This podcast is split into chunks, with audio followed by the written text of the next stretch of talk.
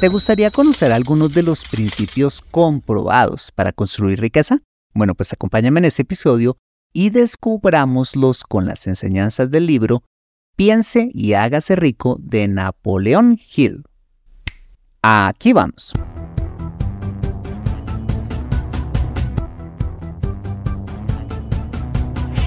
Bienvenido a Consejo Financiero, el podcast de finanzas personales donde aprenderás a manejar inteligentemente tu dinero, salir de deudas, tomar buenas decisiones financieras y alcanzar una prosperidad sólida y duradera. Consejo Financiero son finanzas personales prácticas para gente como tú que desean transformar su futuro financiero. Bienvenido a bordo.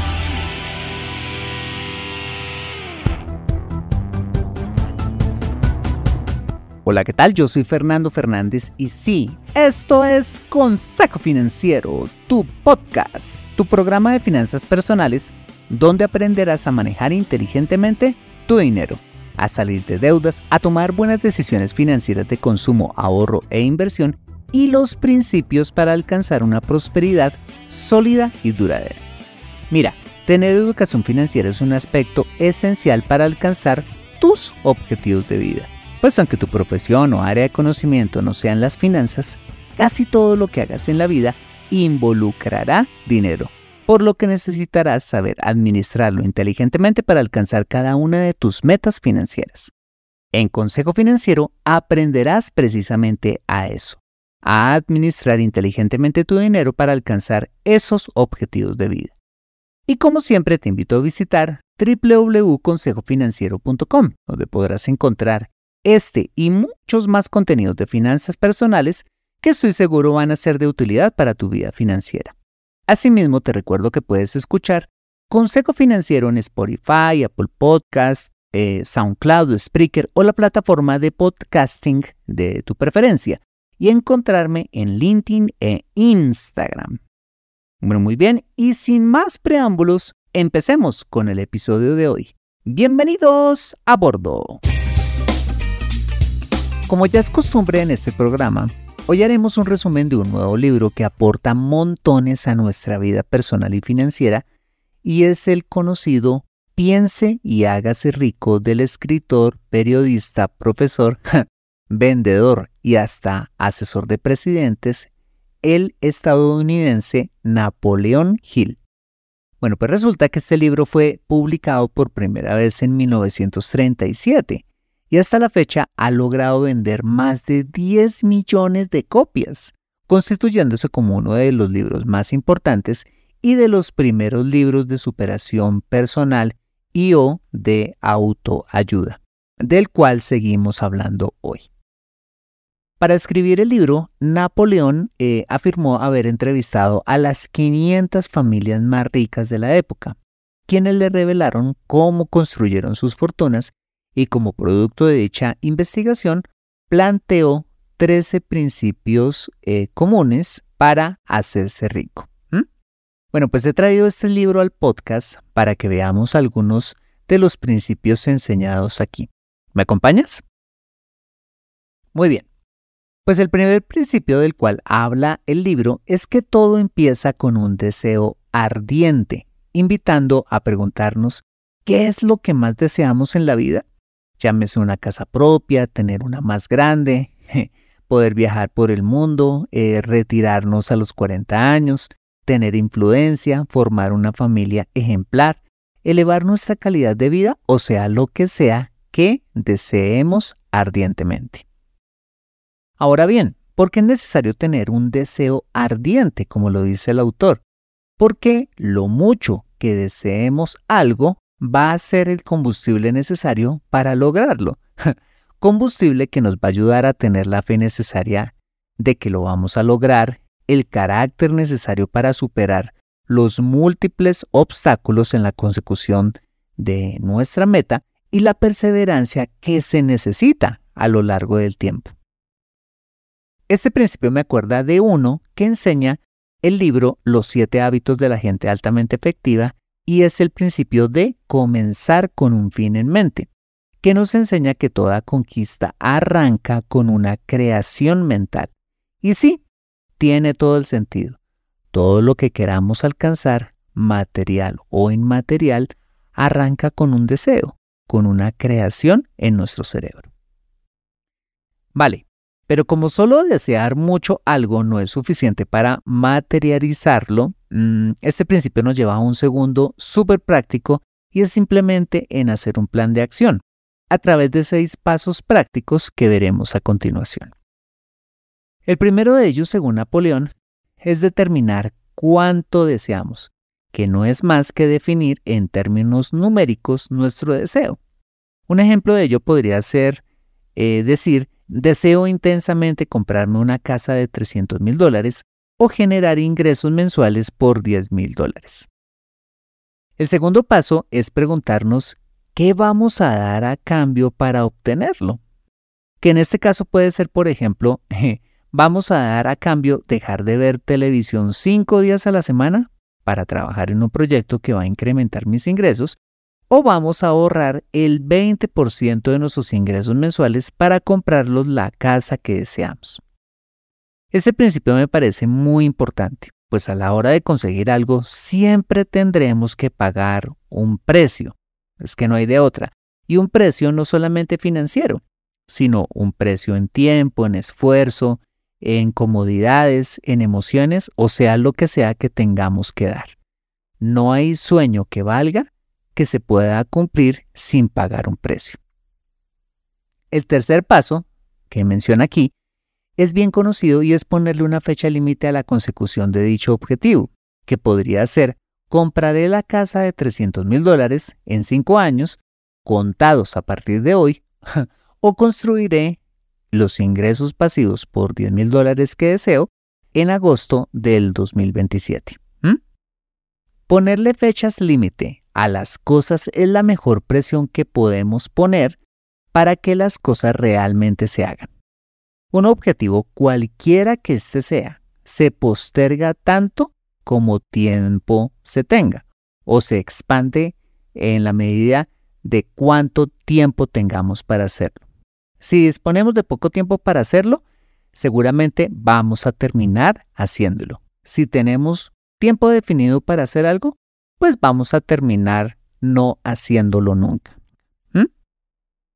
El cuarto paso de este principio, por supuesto, es hacer el plan de acción, un plan de acción por escrito, paso por paso, como el que veíamos tenía la lechera por allá en el episodio 273 de este podcast. Si por ejemplo nuestro deseo es incrementar nuestros ingresos a 10 mil dólares mensuales, un plan de acción podría ser, por ejemplo, un plan de un plan detallado para desarrollar un emprendimiento que nos genere 5 mil dólares libres, que sumados, por ejemplo, a los 5 mil dólares que podríamos lograr con un plan paralelo adquiriendo y rentando un apartamento por Airbnb, puedan sumar los 10 mil dólares de ingreso mensual que queremos construir en una fecha límite determinada. Entre más detallado nuestro plan de acción, mucho mejor porque nos da un mapa de cómo vamos a lograr las cosas. Un buen ejemplo o una gran herramienta de un plan de acción para hacer un emprendimiento o lo que sea que queramos eh, materializar es hacer un plan de negocios, algo de lo que hablaremos más adelante en este podcast. Y en quinto lugar, el autor sugiere hacer una declaración por escrito de lo que deseas, el tiempo límite, qué darás a cambio y el plan de acción que tienes para lograrlo y repetirlo en voz alta de día y de noche, que vendría siendo, por ejemplo, para retirarme a los 40 años de edad con 8 mil dólares mensuales, ahorraré el 25% de todos mis ingresos dejando de salir tanto a restaurantes aprendiendo a cocinar. Evitaré gastar en cosas que no necesito y trabajaré diligentemente durante los 15 años que me faltan para mi meta, lo que me permitirá construir el capital necesario para lograr mi objetivo de retiro. Interpreto que este principio tiene como propósito repetirle a nuestro cerebro, que por cierto, tiende a olvidarse de las cosas con el tiempo, lo que hemos decidido hacer tiempo atrás, que es lo que nos va a dar el combustible, como ya lo veíamos en el mediano y en el largo plazo para poder cumplir esa meta. Y esto nos lleva a otro de los principios explicados en el libro y es el de la perseverancia. Principio que en lo personal me parece que es definitivo a la hora de lograr cualquier meta personal. Y habla de hombres ejemplares que gracias a su perseverancia lograron alcanzar sus deseos. Uno de ellos, Henry Ford, quien fracasó cinco veces antes de lograr buenos resultados en la industria automotriz, o Thomas Alba Edison, quien fracasó, imagínate, mil veces antes de crear la bombilla eléctrica de forma exitosa. Quizás la perseverancia es lo que más diferencia a las personas exitosas de las que no lo son, pues la perseverancia es lo que se necesita para suplir otras falencias, como lo pueden ser la falta de talento, eh, la falta de contactos o la falta de recursos financieros, entre muchas otras cosas. Conozco gente que es muy talentosa, que hasta la fecha no ha logrado alcanzar sus metas, y conozco gente común y corriente, han alcanzado grandes metas personales a través de la perseverancia. ¿En qué lado quieres estar tú? Acompáñame después de este mensaje para que veamos otros tres poderosos principios enseñados en este libro. Ya regresamos. Hola, soy Nancy Benavides, oyente de Consejo Financiero. Quiero contarte de un nuevo proyecto en el que Fernando ha estado trabajando por meses y es en su primer curso online de finanzas personales. Mira, este es un innovador y completo curso donde no solo nos enseña a diagnosticar y a organizar paso a paso nuestras finanzas personales, sino además las estrategias prácticas para construir riqueza a través del emprendimiento, la inversión en el mercado de valores, los bienes raíces, el forex, la inversión en startups, entre otras. Si quieres apuntarte a un descuento del 30% en el lanzamiento de este curso, ve a www.consejofinanciero.com y das clic en el botón Lo quiero. listo. Nos vemos próximamente en el curso. ¡Chao! Regresamos a Consejo Financiero. Otro principio que explica el libro que se conecta con los anteriores es el de saber un poco de todo, pero en especial volvernos expertos en una área específica, en aquellas cosas que generan un mayor impacto en la consecución de nuestros sueños. Y nos relata nuevamente el ejemplo de Henry Ford, quien con poco conocimiento académico se rodeó de la gente que sí lo tenía, lo que lo terminó llevando al éxito en la industria automotriz. También señala un principio fundamental a la hora de hacer empresa, y es que no podemos hacer todo nosotros solos, sino que necesitamos de los demás para poder lograr grandes cosas. Volvamos al, deseo o al ejemplo de generar los 10 mil dólares mensuales a través del emprendimiento y rentando un inmueble por Airbnb. ¿Cuál sería el conocimiento en el que deberíamos profundizar y de qué tipo de profesionales deberíamos rodearnos? Bueno, pues creería yo que si el, emprendimiento que quieres desarrollar es montar, por ejemplo, una tienda por Internet, debes volverte un experto en marketing online y a la vez volverte un experto en temas de turismo y de cómo volverte un superhost en Airbnb que son aquellos anfitriones mejor calificados por la aplicación que tienen los mayores niveles de ocupación y de ingresos en el negocio.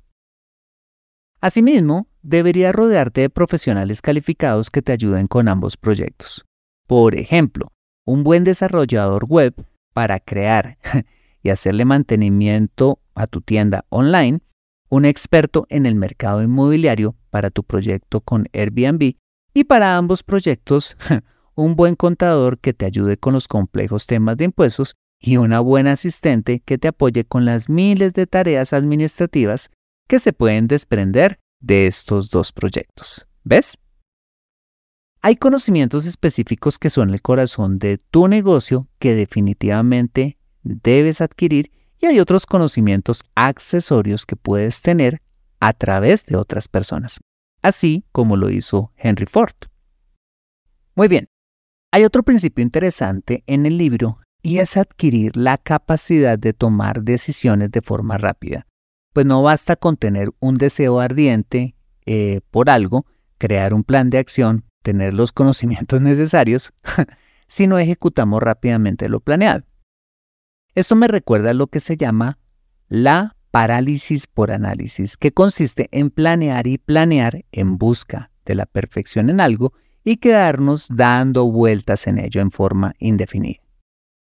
La capacidad de tomar decisiones de forma rápida se alinea con un concepto del cual se habla hoy bastante, y es el de la metodología Lean Startup, que busca desarrollar nuevos negocios y productos acortando los ciclos de desarrollo de los mismos, invirtiendo la menor cantidad de recursos posible, experimentando con pocos clientes. Esta metodología se basa en lo que se llama el producto mínimo viable, que no es más que la creación de una primera versión de un producto o servicio que permita recoger con el mínimo esfuerzo la máxima cantidad de conocimiento acerca de la viabilidad de dicho producto o servicio o el interés de los consumidores por dicho producto o servicio. Está muy bien hacer un plan de acción, pero igual de importante es ejecutar rápidamente dichos planes. Regresando al ejemplo de la creación de los ingresos mensuales por 10 mil dólares mensuales, a la hora de montar la tienda online, pues deberíamos pensar quizás en montar inicialmente una página básica, sin tantos artilugios técnicos, pero eso sí que sea funcional para quien la visite y ver los primeros resultados. Y en el negocio de Airbnb, de igual manera dotar el inmueble con apenas lo necesario para que una persona se pueda alojar y empezar a mover el inmueble por la aplicación, para ver también los resultados sin necesidad de hacer una inversión millonaria inicial en muebles y electrodomésticos costosos. La toma de decisiones rápidas nos lleva a la practicidad, no a la perfección. De hecho, la perfección es un concepto imposible de alcanzar, pues siempre habrá una mejor manera de hacer mejor las cosas por lo que demorarnos intentando la perfección desde un comienzo es una pérdida de tiempo. Arranca con lo hiper mega básico y ve mejorando conforme veas los resultados.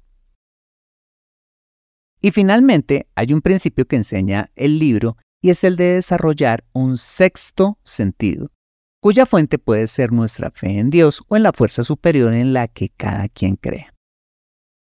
Como hombre creyente, si hay algo que guía mis pasos cada día, es mi relación personal con Dios, a través de la lectura del estudio de las escrituras, en mis tiempos de oración, eh, lo que Dios ponga en mi corazón y hasta en las llamadas diosidencias, que son ayudas sobrenaturales que vienen cuando uno camina en fe. Un ejemplo de ello es que hace años, cuando era soltero, sentí que Dios de una manera muy fuerte me impulsó a salir de mi casa paterna e irme a vivir solo, como preparación para la esposa que Dios iba a darme en el futuro. Para ello necesitaba comprar un apartamento. Lo primero que hice fue averiguar pequeños apartamentos usados para alguien como yo y visité por descarte un proyecto de unos apartamentos nuevos muy bonitos, mucho más grandes, pero como el doble de caros que los primeros.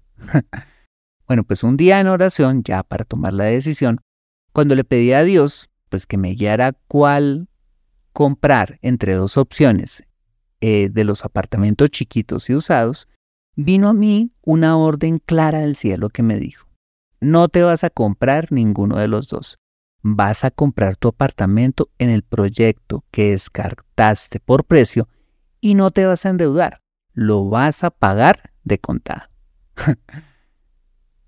Cuando ese mensaje llegó, te confieso que lo cuestioné. Primero, porque el dinero que tenía ahorrado lo tenía invertido en el mercado de valores con excelentes resultados. Y en segundo lugar, porque no tenía todo el dinero para pagarlo de contada. El caso es que, como siempre, al final la discusión la ganó Dios, lo cual trajo tal convicción y alegría a mi corazón que recuerdo que me paré, me puse un pantalón a las carreras, cogí el carro hacia el proyecto y lo separé ese mismo día. Bueno, ¿y qué crees que pasó después? que durante los ocho meses restantes que faltaban para la entrega del proyecto, de forma sobrenatural logré reunir el resto del dinero para pagarlo de contado. Sin contar que después de sacar el dinero para pagar el apartamento, el mercado de valores cayó estrepitosamente, evitándome una fuerte desvalorización de mi capital y conduciéndome a tomar una de las mejores decisiones financieras de mi vida, como fue la adquisición del apartamento en el que vivimos hoy. Mira, si eres una persona creyente, te invito a que ejerzas tu fe para desarrollar lo que el autor llama sexto sentido, pero que yo llamaría la sabiduría divina para hacer las cosas, y si no crees en estas cosas, pues te invito a que pruebes ejercer dicha fe para tomar buenas decisiones y evalúes por ti mismo los resultados. Bueno, muy bien, pues estos fueron algunos principios y reflexiones personales en torno al libro Piense y hágase rico de Napoleón Hill. Siempre he sido convencido que la vida la rige principios inmutables, principios como la ley de la gravedad o de la inercia, que se han cumplido, se cumplen y se cumplirán a través de los tiempos. Bueno, pues creo que si seguimos hablando de un libro que fue publicado en 1937, es porque se basa en muchos de sus principios inmutables, que funcionaron, funcionan y funcionarán por lo que te invito a leer el libro y tomar para ti principios que sí o sí te van a funcionar de ponerlos en práctica. Entonces, ¿qué tal si empiezas poniendo en práctica alguno o todos los principios que vimos hoy? Aprende a construir riqueza en Consejo Financiero. Bueno, muy bien, este ha sido el episodio número 278 de Consejo Financiero. Si te ha gustado este episodio, házmelo saber con una valiosísima reseña en la plataforma donde me escuches. Dicha reseña es de mucho valor para mí porque cuando te tomas el tiempo de escribirla, expresando tu opinión, hace que el programa se posicione aún más y yo pueda llegar a muchas más personas. Asimismo, te invito a compartir este episodio a través de tus redes sociales como Instagram o WhatsApp con tus contactos, familia o amigos a quienes consideres les sea útil este episodio para su vida financiera y personal.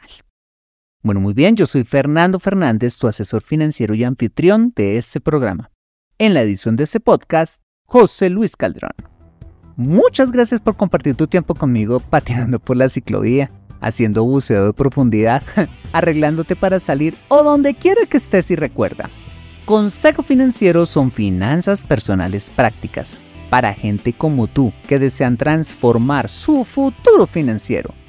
Nos vemos, o mejor, nos escuchamos con más de Consejo Financiero el próximo lunes a las 5 pm hora de Colombia o Perú, 4 pm hora de Ciudad de México. See you later.